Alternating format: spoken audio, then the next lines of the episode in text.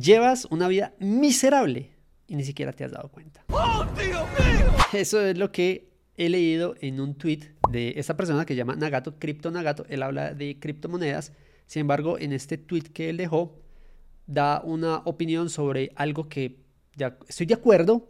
Sin embargo, lo vamos a debatir y vamos a charlar un poco porque me parece un contexto bastante interesante aplicado en lo que es las finanzas personales y la vida de las personas. Trabajas en un trabajo que odias. Las personas dicen que adoran lo que hacen, que les encanta el trabajo. Muchas de ellas, muchas otras abiertamente saben y dicen que están cansadas de su trabajo y que no lo quieren hacer. Wednesday, Homer. Pero, ¿qué pasaría si le diera 10 millones de dólares a esa persona que dice que ama su trabajo y que le da sus 10 millones de dólares y que puede escoger entre tomarse esos 10 millones de dólares e irse un año a gastárselo si quiere, o tomar el, eh, los 10 millones de dólares y quedarse trabajando todo el año y tomarse solo 15 días de vacaciones. Me voy de vacaciones a Senegal. ¿Qué haría? Muy probablemente se iría ese año a tomarse las vacaciones y es de esas personas que dicen que adoran el trabajo. Cuando se trabajo para otro, no es tan así. Pero entonces les va a seguir siendo. Entonces se distraen con dopamina barata, esperan a que llegue el fin de semana y apenas se llega el fin de semana se malgasta el tiempo por dos días simplemente para olvidar lo miserable que es esa vida que llevan. ¿Qué es lo que pasa? Las personas llegan al fin de semana, se pueden a ver televisión, a ver películas, a salir de paseo, pero vuelven a repetir para iniciar semana laboral y llegar a esos trabajos cansados, aburridos, atormentados y por eso los domingos en la noche son unos días casi que de depresión de muchas personas. Y acá se dice, se toman vacaciones por dos semanas y se repite esto por 50 años. ¿Qué tan triste es eso? Es una realidad que yo también comparto de cierta forma. Ahora, acá tampoco podemos estigmatizar y decir que todos los trabajos o que trabajar para una compañía es malo. Trabajar para una compañía tiene muy buen proceso de aprendizaje, de conocimiento, de conocer gente, de todo eso. Ahora, ¿qué es lo que pasa? Las empresas tienen unos procesos y tienen unas estructuras que hacen que las personas a veces no se sientan cómodas y la mayoría de las personas realmente no están muy a gusto con sus trabajos. Pero eso va muy ligado a cómo fue el proceso de educación, de cómo mm, crecieron las personas, de por qué se trabaja y de por qué escogió el trabajo. A veces los trabajos ni siquiera se escogen, sino que llegan de acuerdo a lo que le resultó por ahí y empieza a trabajar en algo. Entonces, ¿qué se muestra acá que me parece bastante interesante? Las personas uno les dice, esto eh, y prácticamente como que viven esa vida tan automáticamente que no caen en cuenta de esto. Pero en los procesos de inversión uno les dice, hey, venga, sentémonos, hagamos un proceso de inversión, hagamos un plan a 10 años.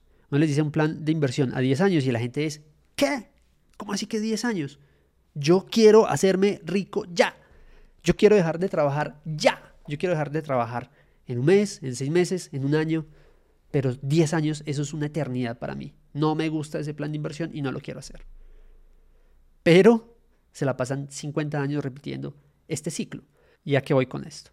Las personas se han dedicado a trabajar y a recibir dinero porque obviamente lo necesitan para vivir, comer, pagar eh, el apartamento, la casa, los pasajes, la educación, todo eso son necesidades básicas y por eso la gente pues trabaja, pues, porque se necesita dinero para conseguir todas estas cosas. Pero adicional de que se consigue todas esas cosas, como se vive en una sociedad de consumo, la gente gasta más de lo que recibe.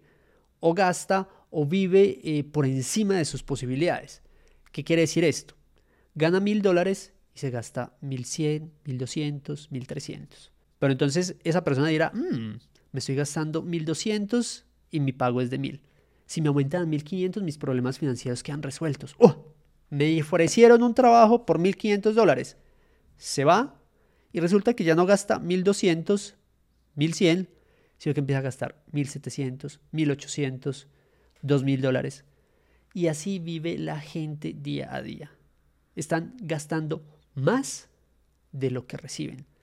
Y al gastar más de lo que reciben, están prácticamente sentenciados a vivir en un trabajo y que ese trabajo se convierta en una cárcel.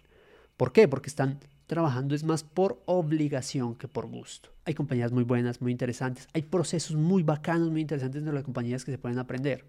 Pero también es muy bueno que las personas no dependan de una única fuente de ingresos como un trabajo y que también puedan generar su futuro financiero y su independencia financiera basado en una estructura de un programa o de un planteamiento de inversión a mediano, a largo plazo.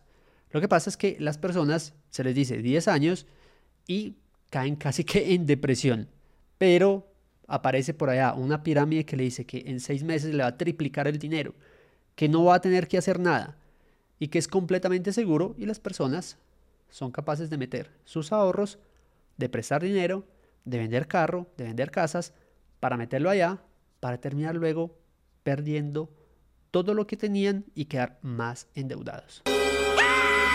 Entonces, eso es algo que les quería mostrar precisamente con este tweet que me llamó mucho la atención. Quiero que ustedes también comenten y den sus puntos de vista a ver qué es lo que tienen pensado, qué dicen con respecto a esto, si es muy loco o si definitivamente también odian sus trabajos o si por el contrario trabajan muy bien y están también haciendo su plan de inversión para no depender de ese trabajo y que no lo vean como algo obligado, sino que lo puedan hacer como algo que realmente están haciendo porque les sale del corazón, porque están ayudando a alguien, porque es una vibra que tienen y se sienten contentos haciendo esas actividades. Trabajar no es malo. Lo malo es tener que trabajar para pagar un estilo de vida que ni siquiera nos podemos dar. Y cuando se pasa ese límite, donde las personas trabajan por un estilo de vida que no se pueden dar, pues es donde el trabajo cobra una presión bastante complicada porque las personas no le van a sacar el gusto al trabajo. Y simplemente van a sentir una presión y se van a sentir en una cárcel y se van a ver atrapadas acá en estos 50 años.